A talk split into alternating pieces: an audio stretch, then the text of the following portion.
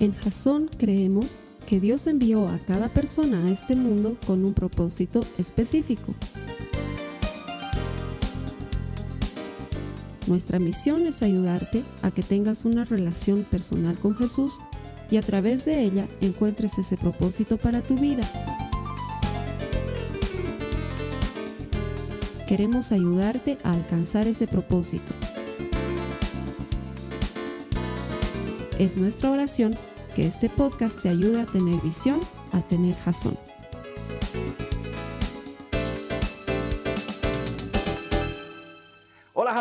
Bienvenido una semana más a estas nuestras reuniones que estamos teniendo a través del internet durante este tiempo de pandemia. Estoy seguro que como yo estás extrañando mucho reunirte con los hermanos. Mira, la verdad es que yo lo estoy extrañando mucho. Me encantaría estar todos juntos reunidos en la iglesia, pero este tiempo de pandemia es precisamente para animarnos, para ayudarnos unos a otros. Estamos en cuarentena, pero vamos a derrotar esta pandemia y lo importante es que después de esto sí que nos vamos a reunir. Primero para celebrar y darle gracias a Jesús por todo lo que él hace y después pues, sin lugar a dudas, para tener comunión entre nosotros y pasar un tiempo entre hermanos, que es una cosa que estamos extrañando mucho. Bienvenido de todas maneras, no sé desde dónde te conectas, pero gracias porque esto lo estamos haciendo para ayudarnos mutuamente a salir adelante y vencer esta enfermedad. Gracias por estar conectado, bienvenido, que el Señor te bendiga. Estamos en medio de esta serie que se llama Sin Temor. La idea de la serie es ayudarnos a enfrentar esta época de coronavirus con ánimo, con esperanza, tomados de la palabra de Dios y aferrados a sus promesas. La primera semana aprendíamos que nosotros vivimos por fe, no vivimos por miedo. Y que si bien a nuestro alrededor hay muchas cosas que se presentan atemorizantes, sobre todo en esta época, nosotros ponemos nuestra fe y nuestra esperanza en Jesucristo. La segunda semana compartíamos que es importante detenernos. Esta cuarentena que muchos gobiernos están determinando en muchos lugares del mundo es buena. No lo veas como algo malo. Es algo que nos está ayudando a bajar la curva de la enfermedad, a detener esta pandemia a nivel mundial y vamos a salir adelante. Pero más importante, cada vez que tú y yo nos quedamos quedamos quietos, podemos observar a Dios obrando con poder delante de nosotros. Y la última semana compartimos que esta espera, por larga que se presente y por tediosa que parezca, puede transformarse en esperanza. Está en ti tomar la decisión de poner tus ojos en Jesucristo, de confiar en Él y transformar el tiempo de espera en un tiempo de esperanza. Hoy estamos celebrando la resurrección de Jesucristo. Es Pascua. En todas las iglesias del mundo estamos celebrando a Jesús. Y no digo estaríamos celebrando, porque no importa lo que suceda, la iglesia no para y nosotros seguimos celebrando a Jesucristo. Y hoy celebramos, festejamos el día más importante para la iglesia, el día en el que Jesús es más anunciado que nunca porque estamos seguros de que lo que sucedió hace dos mil años sigue sucediendo hoy. No solamente que Él se levantó de la tumba y venció a la muerte y al pecado, pero que Él tiene poder para vencer hoy en tu día a día y liberarte hoy de las cosas que te estén atemorizando y que te estén esclavizando. Él tiene el mismo poder Hoy celebramos que el vencedor de la muerte está sentado en su trono y gobierna con autoridad sobre nuestras vidas y sobre eso obviamente tenemos que compartir en un día como hoy, Pascua de Resurrección. En Bolivia también estamos celebrando el Día del Niño y aunque hoy muchos niños no van a poder salir a los parques, a las calles a festejar, podemos ayudarles a festejar en nuestra casa porque el tiempo se acerca. Pronto vamos a estar fuera de esta cuarentena. Mientras tanto, mantengámonos seguros. Hoy quiero comenzar contándote una historia que quizás la recuerdes. Es uno de los eventos que ha aparecido en la televisión con más espectadores en todo el planeta en la historia de la humanidad después de algunos otros hechos como la muerte de Michael Jackson o como la llegada del hombre a la luna es el tercer evento más televisado en toda la historia de la humanidad. Estoy hablando del 2010. En agosto de 2010, 69 mineros quedaron enterrados a 720 metros de profundidad en la tierra en nuestro hermano país en Chile. Y ellos permanecieron, perdón, son 33 los mineros que quedaron encerrados y ellos permanecieron encerrados durante 69 días. Ese es el dato correcto. 33 mineros quedaron encerrados y enterrados 720 metros por debajo de la superficie durante 69 días. Si tú piensas que estás encerrado mucho tiempo, ponte a pensar en esta situación. Ellos no solamente estaban encerrados, sino que estaban enterrados literalmente.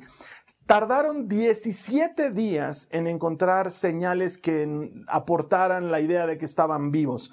Los 33 se encontraban vivos, pero se encontraban a 720 metros de profundidad.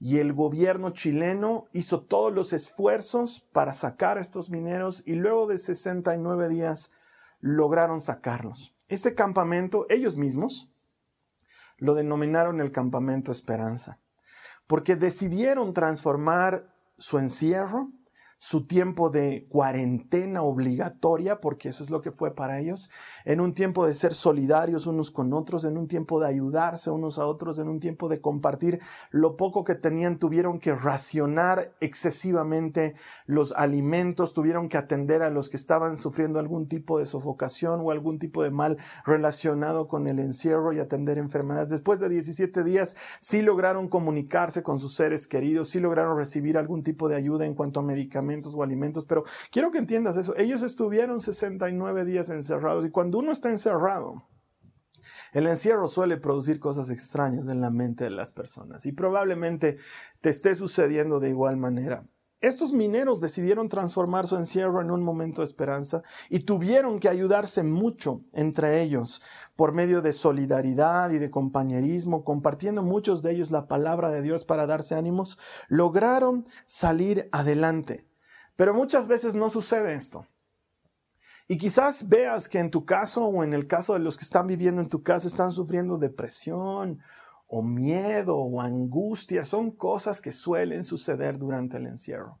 Es inevitable que nuestra mente empiece a pensar cosas y nuestra cabeza no nos dé tregua y te hastíes de lo que estás viviendo y tu corazón y tu alma empiecen a amargarse. Son cosas que pueden llegar a suceder y los discípulos lo vivieron justamente después de que Jesús había muerto en la cruz. Mira, quiero leerte lo que aparece en la palabra de Dios en el libro de Juan, en el capítulo 20, en el verso 19, dice, ese domingo, es decir, el domingo después del viernes en el que murió Jesús, ese domingo al atardecer, los discípulos estaban reunidos con las puertas bien cerradas porque tenían miedo de los líderes judíos. Habían pasado tres días de la muerte de Jesús. Jesús había muerto un viernes, ese es un día, sábado, el día siguiente, domingo, el tercer día. Y ellos estaban a puerta cerrada, tenían miedo. Y quizás me digas, ah, tres días no es nada comparado con todos los días que yo llevo encerrado. Yo lo sé, pero cualquier encierro nos lleva siempre a pensar lo mismo. Porque pueden ser tres días como los de los discípulos, o los días que llevamos nosotros en cuarentena, o los 69 días que llevaron estos mineros encerrados el año 2010. De todas maneras, el encierro te provoca angustia y miedo, y siempre te preguntas, ¿cuándo terminará? ¿Cuándo pasará todo esto? Son cosas que vienen inevitable a la mente y cometemos un error. Empezamos a contar nuestras penas y las transformamos en quejas y nos amargamos nosotros mismos y amargamos a la gente de nuestro entorno. Y la Biblia lo entiende y el Señor lo entiende. Y por eso te estoy contando este pasaje, porque el domingo que Jesús resucitó, sus discípulos estaban encerrados y angustiados. Es algo que pasa con mucha frecuencia en los últimos días. Quizás si tienes niños, ves que también ellos están angustiados, que ellos también están, se sienten en el encierro y alguna vez nos pasa, mira, cuando, por ejemplo, la, María Joaquina viene, ella suele ser mucho más sensible, ella viene llorando. yo no suelo decirle, no llores, ¿qué te pasa? ¿De qué estás llorando? Al contrario, siempre le pregunto, ¿por qué lloras? Es más, hay una cosa que me gusta decirle. Me gusta decirle, mujercita, ¿por qué estás llorando? Y entonces ella me empieza a contar por qué está llorando. Y yo la abrazo y la dejo llorar y le digo, llora, está bien, desahogate, hazlo, no tiene nada de malo. Desahogarse es un proceso natural que nos lleva a estar mucho más tranquilos. Y eso es lo que sucedió esa misma mañana que los discípulos estaban encerrados. Una mujer que amaba mucho a Jesús, una de sus discípulos, ella se llamaba María Magdalena, había ido corriendo al sepulcro porque, si recuerdas bien, el viernes que muere Jesús, apenas y tuvieron poco tiempo porque se venía el día de reposo, los judíos observan el día de reposo con mucha rigurosidad, se venía el día de reposo, no tuvieron tiempo suficiente para ungir el cuerpo con especies aromáticas y prepararlo para el entierro, entonces en cuanto pasó el día de reposo, María Magdalena sale volando al sepulcro para, para hacer lo que quería hacer con el cuerpo de su maestro que había fallecido. Mira que ellos no han entendido que Jesús iba a resucitar. Nosotros tenemos el panorama completo, ellos todavía no lo habían entendido. María Magdalena llega a ese lugar y encuentra la piedra movida y encuentra la tumba vacía y la Biblia nos dice que encuentra dos ángeles que le dicen, apreciada mujer, ¿por qué estás llorando? Y ella dice, porque no encuentro el cuerpo de mi maestro. ¿Dónde lo han sacado? Por favor, díganme. Los ángeles le dicen, mira, este Jesús al que tú estás buscando ha resucitado. Esta noticia debería cambiar todo en la mente y en el corazón de María, pero no sucedió así. Mira, te voy a seguir leyendo lo que dice la palabra de Dios en el mismo capítulo 20 de Juan, los versos 11 al 16. Dice, María se encontraba llorando fuera de la tumba. Después de haber escuchado que Jesús había resucitado, aún ahí se encontraba llorando fuera de la tumba. Y mientras lo, lloraba, se agachó y miró adentro. Vio dos ángeles vestidos con vestiduras blancas. Uno sentado a la cabecera y el otro a los pies en el lugar donde había estado el cuerpo de Jesús. Apreciada mujer, le dice, ¿por qué lloras? Porque se han llevado a mi Señor, contesta ella. Y no sé dónde lo han puesto. Dio la vuelta para irse y vio a alguien que estaba de pie allí. Era Jesús. Pero ella no lo reconoció. Apreciada mujer, le dice, ¿por qué lloras? ¿A quién buscas? Ella pensó que era el jardinero y le dijo, Señor, si usted se lo ha llevado, dígame dónde lo puso, yo iré a buscarlo. María, le dice Jesús. Ella gira hacia él exclamando Raboní, que en hebreo significa maestro. Ah, su emoción es sin igual, pero antes ella estaba llorando. Y me encanta cómo la NTV, esta versión que acabo de leerte, la nueva traducción viviente, traduce la manera en la que Jesús se acerca a ella, porque le dice apreciada mujer. Está utilizando un término en griego que literalmente habla de una relación muy cercana, muy personal. Me hace recuerdo mucho a mi mujercita, que yo le digo a la María Joaquina. Es Jesús acercándose a María Magdalena y diciéndole, mujercita, ¿por qué lloras? Y ella no lo reconoce, aun cuando le habla con esa calidez, ella no lo reconoce le dice, porque se han llevado al maestro. Ella está llorando. La tristeza no es racional, la pena, la angustia no son racionales. Lloras porque supera tu emocionalidad. Y María de alguna manera se ha quedado en el viernes. Ella se ha quedado en la imagen de Cristo sobre la cruz gritando sus últimas palabras, expirando su último aliento. Y él está llorando por eso, porque le han quitado a su maestro, le han quitado al mejor amigo, le han quitado al que la ha reivindicado como mujer y como persona, le han quitado a la esperanza de Israel. Por eso ella está llorando, ella está angustiada, ella está triste. quiero decirte, ¿sabes qué? Si tú estás triste, si tú estás llorando, si tú estás angustiado o angustiada, quiero decirte, Él puede con tus quejas. Él puede con tu llanto. Así como yo la abrazo a mi María Joaquín y le digo, mujercita, llora, está bien, puedes llorar. Él quiere abrazarte ahora y dejarte llorar. Estás en todo tu derecho de, de, llorar por las cosas que están pasando, de, de, quejarte por las cosas que, están, que estás viviendo. Mira, Dios no se enoja. Dios no se molesta de que te quejes porque Él entiende que lo que estamos viviendo es muy duro. Quizás, quizás eres de las personas que dice, ah, extraño, por ejemplo, extraño ir a mi iglesia.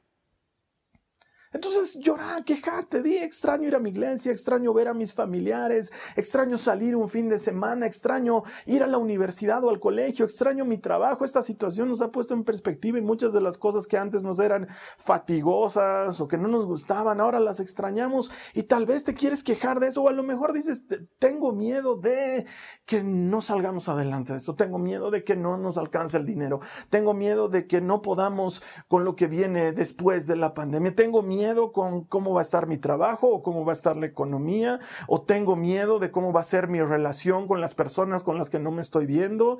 Hay personas que se han visto obligadas a estar separadas y estaban en un momento tenso de una relación y entonces estás temiendo que algo malo ocurra después. Mira, Él puede con tus quejas, Él puede con tus lágrimas. Hay personas que pueden estar angustiadas o, tristes porque ya no podrán hacer algo después de esto. O tenían planificado como, como ahora muchas personas tenían planificado celebrar su cumpleaños o festejar el Día del Niño o celebrar la Pascua como lo hacíamos en otras oportunidades. Y se te vienen cosas como ya no voy a poder viajar porque tenías un viaje planeado, o ya no voy a poder hacer esto que había pensado, o tal vez planificaste tu boda para esta época y ya no la vas a poder hacer y vas a tener que repensarla y ponerla para otro momento. Hay muchas personas que ya no van a poder algo y Él lo entiende, Jesús lo entiende.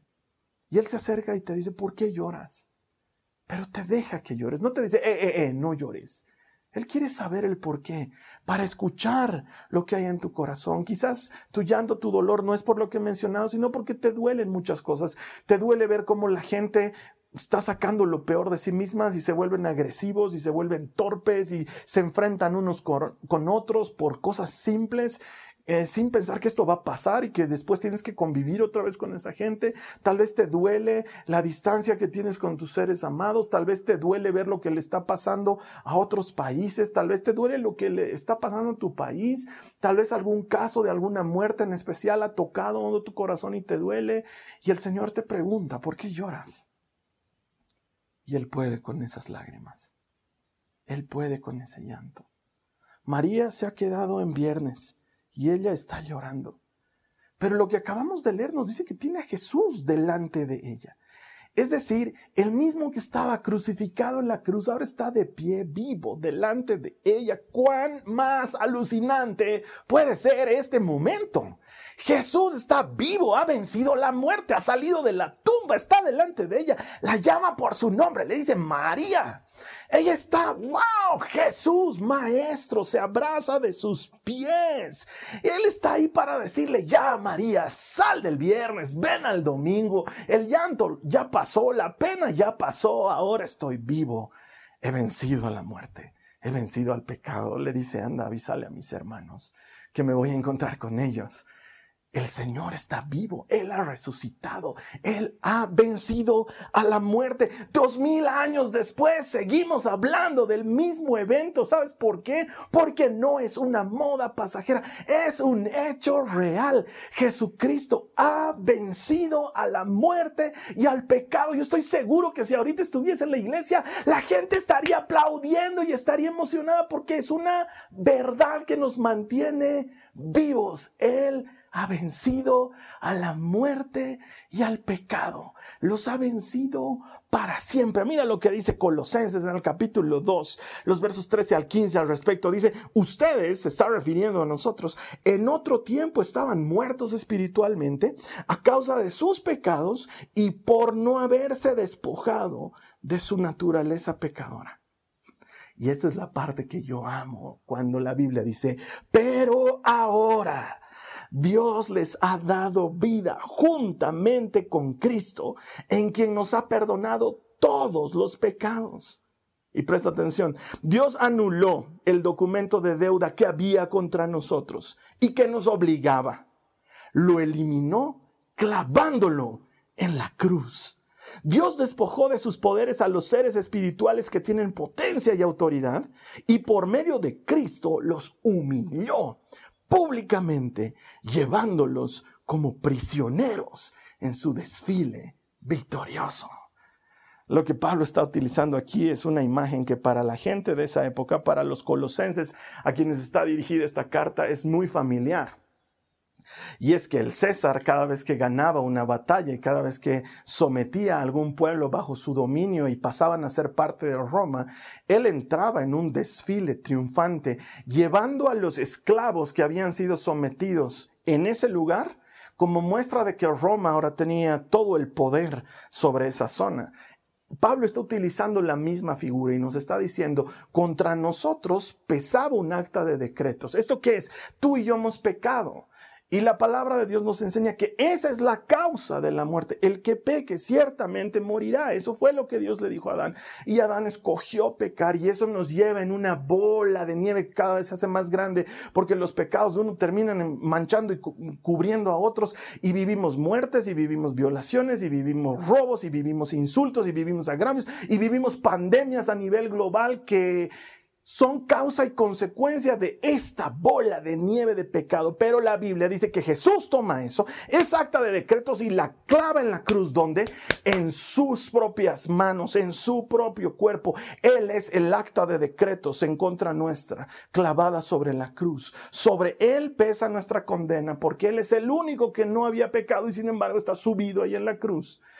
Y mira, desde la antigüedad, profeta Isaías, profeta Ezequiel, el Antiguo Testamento, la Biblia viene hablando de un Mesías, un siervo sufriente, el que iba a terminar con todo el mal que había y que iba a ser entronado y exaltado. Pero su entronación y su exaltación iba a ser arriba de una cruz, entregando su vida por nosotros. Y cuando todos esos seres espirituales de los que habla la Biblia, esos nosotros que, llamamos demonios, esos, esos que te llevan al mal, e, e, esas fuerzas oscuras que, que existen y que de veras operan en el planeta, estaban pensando que habían eliminado a Jesucristo. No lo habían hecho, porque Jesús subido sobre la cruz en realidad es Jesús sentándose en el trono. Recibió una corona de espinas, pero era una corona eterna. Le pusieron un manto de vergüenza, pero en realidad en ese manto él estaba cargando tus pecados y los míos. Y cuando estuvo desnudo sobre la cruz en el Calvario, él en realidad estaba exhibiendo públicamente nuestros pecados, nuestras envidias, nuestras angustias, nuestros vicios, nuestros males, los estaba poniendo en evidencia, cargándolos él mismo para que tú y yo seamos hechos libres. Y cuando él estaba en la cruz y gritó esas palabras, consumado es, quiere decir que todo lo había hecho bien y tus pecados y los míos habían sido perdonados y nuestras enfermedades habían sido sanadas y habíamos sido completamente liberados y Él había cumplido toda su obra. Las consecuencias de que Jesús haya muerto en la cruz y haya resucitado al tercer día es que tú y yo tenemos sanidad para lo físico y para lo espiritual. Él ha sanado nuestras heridas y ha sanado nuestras enfermedades. Producto de los golpes y las heridas que Él sufrió, tú y yo tenemos vida. Que Jesús haya vencido a la muerte y al pecado significa que tú y yo hemos sido perdonados de todos nuestros pecados, todos los que cometiste antes de conocerle y los que fueras a cometer después de Él porque Él es fiel y bueno para perdonar nuestros pecados. Esta no es jamás una invitación a seguir pecando, es un aviso de ya has sido perdonado, puedes vivir sintiéndote libre. Él nos ha liberado de todas nuestras esclavitudes. Si tú hoy te sientes esclavo o esclava de algo, lo único que necesitas es salir de la cárcel porque la puerta está abierta, el candado ha sido roto, el precio ha sido pagado, Él ha vencido para que tú y yo seamos libres. Las consecuencias de que Él haya resucitado al tercer día es que su promesa es vigente y Él estará siempre con nosotros. Él promete no dejarte y nunca abandonarte. Él promete poner pan sobre tu mesa. Puedes creer que Él proveerá. Él promete darte zapatos nuevos y vestidos nuevos. ¿Qué significa esto? Significa que ya no somos esclavos. En la época de Jesús un esclavo no tenía sandalias, pero cuando tenía sandalias quería decir que eras libre. Él se hizo esclavo para que tú y yo seamos libres y puso zapatos bajo nuestros pies ropa nueva, hemos sido vestidos de Cristo. Cada vez que tú y yo nos presentamos delante de Dios, Él no nos ve en nuestra antigua naturaleza, Él nos ve revestidos de Jesucristo. Y quiero decirte que si Jesús venció a la muerte, Él puede vencer cualquier otra cosa. Te lo digo de nuevo, si Él venció a la muerte y lo hizo, él puede vencer cualquier otra cosa. Él vencerá en nuestras vidas durante este tiempo de cuarentena y Él vencerá esta pandemia y saldremos de este momento, saldremos fortalecidos, saldremos renovados. Él está con nosotros. Es tiempo de poner nuestros ojos en lo eterno. Quita tus ojos de lo temporal. Quita tus ojos de las cosas que te llenan de angustia. No tiene lógica que hayas llenado tu mente y tu corazón de tweets, de noticias terribles de noticias que hablan de muerte y de desesperación y luego vengas al Señor a decirle, Señor, me siento con miedo. Estás llenando tu alma y tu corazón de miedo. No te digo que estés desinformado, ve noticias, pero una vez al día y el resto del tiempo dedícalo a otras cosas. Pon tu mirada en lo eterno. Esto que estamos viviendo va a pasar, como todo pasa en esta vida. Si te pones a pensar en el momento más lindo de tu vida, tampoco está, pasó. Y si te pones a pensar en el momento más duro de tu vida, tampoco está, pasó, todo pasa. Y esto pasará. Esto nos tiene que enseñar a poner nuestros ojos en lo eterno. Él es eterno. Él venció la muerte y el pecado. Y si Él venció la muerte, Él puede vencer cualquier cosa. Jesús resucitado te dice hoy, sal del viernes, ven al domingo Basta de llorar. Ya no llores. Pasa del llanto a la risa, porque estuve muerto, pero ahora estoy vivo.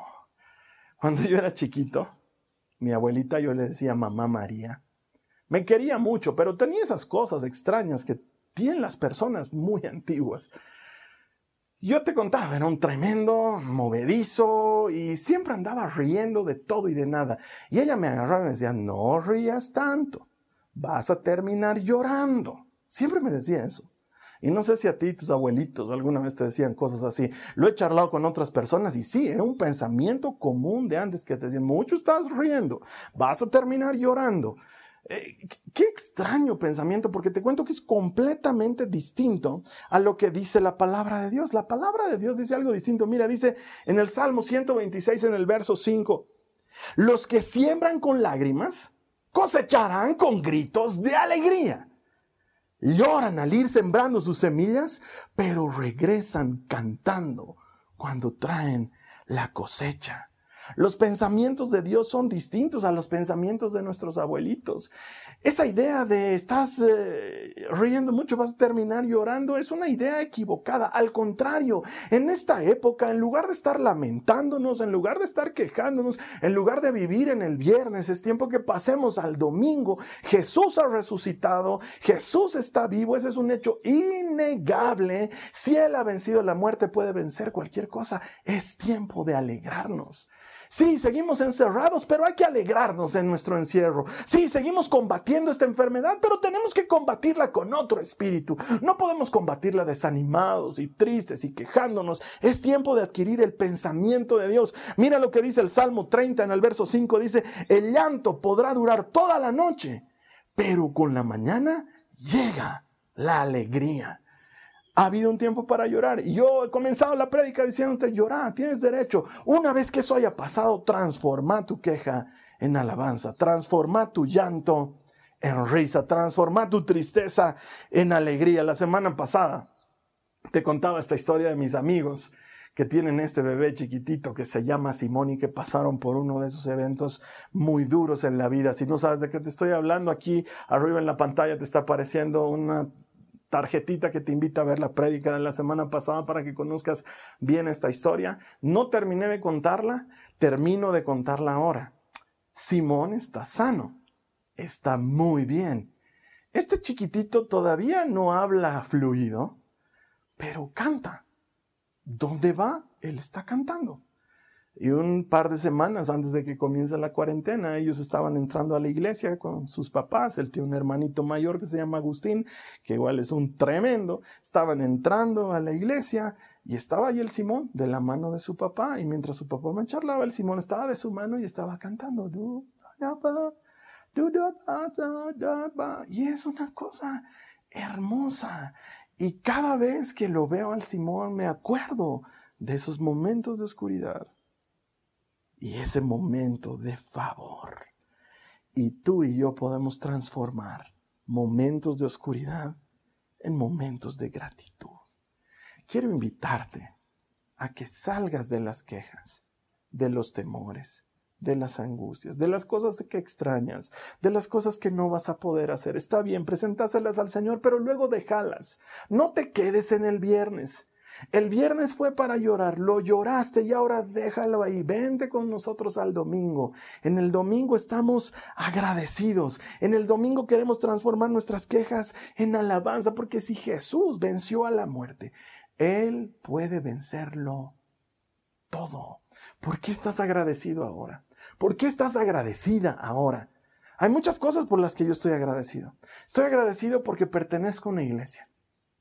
No solo Jasón, esta comunidad hermosa que tenemos, pero esa iglesia grande con I mayúscula, con la que nos hemos conectado en tantas maneras y que en este tiempo de cuarentena está sirviendo a unos y a otros para conocer a Jesucristo. Estoy agradecido por esa iglesia grande y estoy agradecido por esa iglesia pequeña con la que nos reunimos varias veces a la semana virtualmente, pero nos animamos, compartimos palabra de Dios, compartimos la cena del Señor, cantamos alabanzas, diariamente nos mandamos mensajes de ánimo. Estoy agradecido por esa iglesia, estoy agradecido porque en mi mesa hay alimento porque el Señor no te va a desproveer. No importa si fuese un pan, así fuese como dicen nuestros hermanos de Centroamérica, tortilla con sal. Lo que Dios ponga sobre tu mesa es una bendición. Estoy agradecido por eso. Estoy agradecido por mi familia. Estoy pasando largas horas con mis hijas, con mi esposa. Estamos conversando. El otro día charlábamos y decíamos, ¿qué es lo que más vas a extrañar de la cuarentena?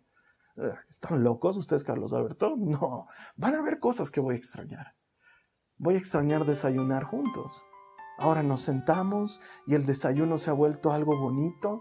Te he contado muchas veces, mi hija Nicole ha crecido, entonces ya ni siquiera almorzamos con ella, pero ahora gracias a la cuarentena desayunamos juntos y almorzamos juntos y hacemos cosas juntos. Estoy agradecido por mi familia, estoy agradecido por mi esposa con la que puedo charlar, la, que me anima a dar mensajes como estos, la que me anima a no claudicar en mi tarea, la que está a mi lado para hacerme pisar tierra cuando estoy divagando. Estoy agradecido, estoy agradecido por mi hermano y su familia, estoy agradecido por mis papás que están sanos, por mi suegro que está sano, no lo vemos hace días, pero está bien, está sano, está firme. Cada día le mando unos juegos a las chicas para que juguemos por celular contra él. Estoy agradecido por mi familia, estoy agradecido porque estoy vivo. Esta enfermedad pone las cosas en perspectiva y hoy estoy agradecido porque estoy vivo y porque tengo salud. Estoy agradecido porque no estoy encerrado. Carlos Alberto, eres un loco, estás encerrado, ¿no? Estoy protegido, depende cómo quieras verlo. Este no es un encierro, es una protección.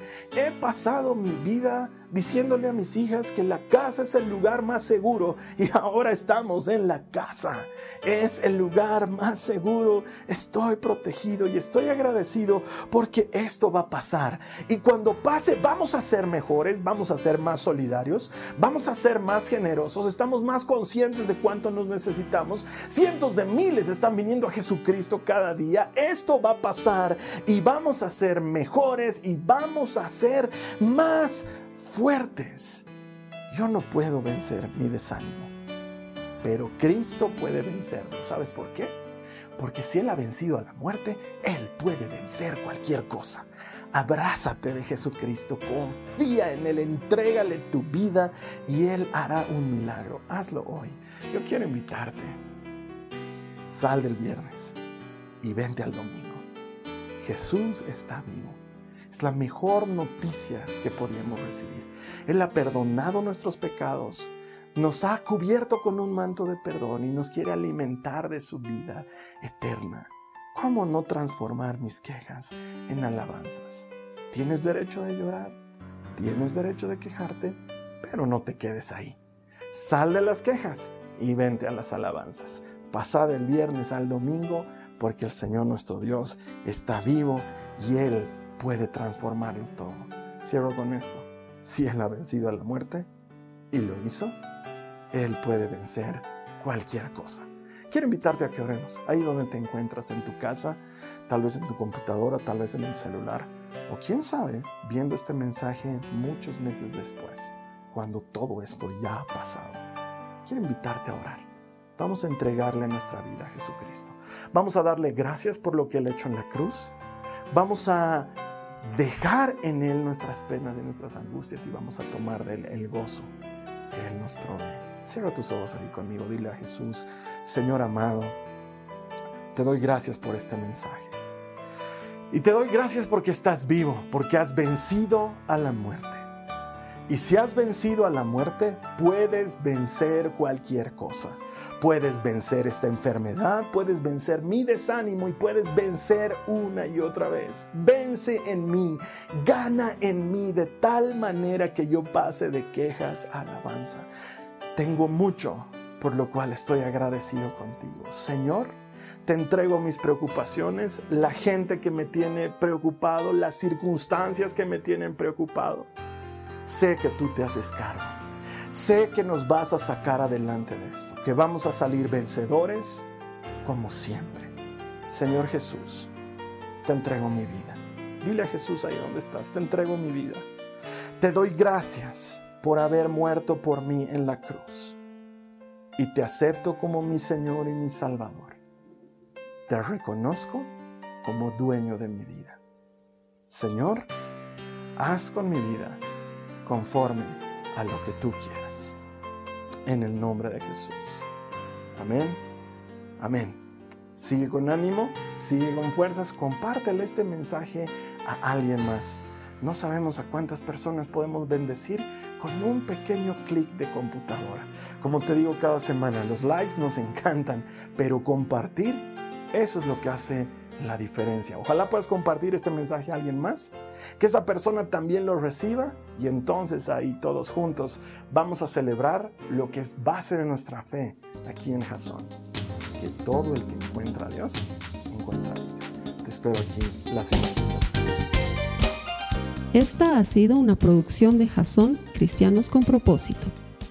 Para mayor información sobre nuestra iglesia o sobre el propósito de Dios para tu vida, visita nuestro sitio web www.jason.info. Allí encontrarás muchos recursos para animarte en tu relación con Dios, enseñanzas, nuestro blog, prédicas y mucho más. Te lo deletreamos www.jazon.info. También puedes visitarnos en nuestro sitio en Facebook www.facebook.com com barra jason.info. Que Dios te bendiga abundantemente. Muchas gracias.